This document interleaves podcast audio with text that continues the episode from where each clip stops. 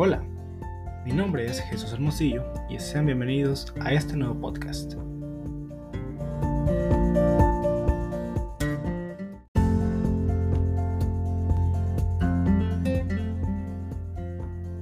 Muy bien, en esta nueva misión tendremos la oportunidad de hablar sobre la importancia que tiene el papel de los líderes en la actualidad.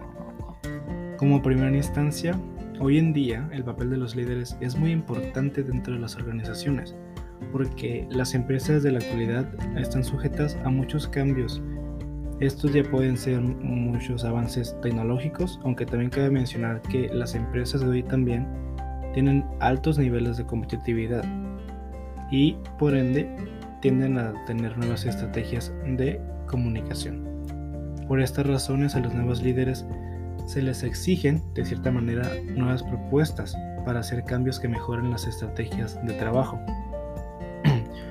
Por otro lado también, otro aspecto importante en el papel de los líderes es que deben afrontar retos complejos y difíciles. Esto relacionado a que el líder en cuestión debe tomar y o proponer planes de acción que permitan orientar y comprometer a la persona con la que se va a trabajar o se va a hacer un equipo para trabajar o llevar a cabo esa actividad que se requiere realizar.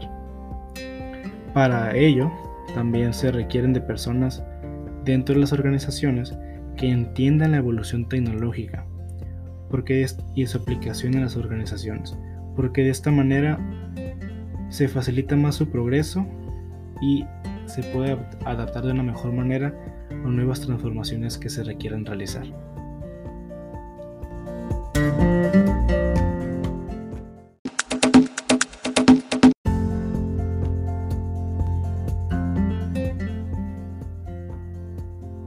Para que un líder sea exitoso, debe cumplir con cuatro tareas principales. La primera sería presentar estrategias convincentes relacionadas a país, ambiente y función, para así conectar con los nuevos empleados en una escala global.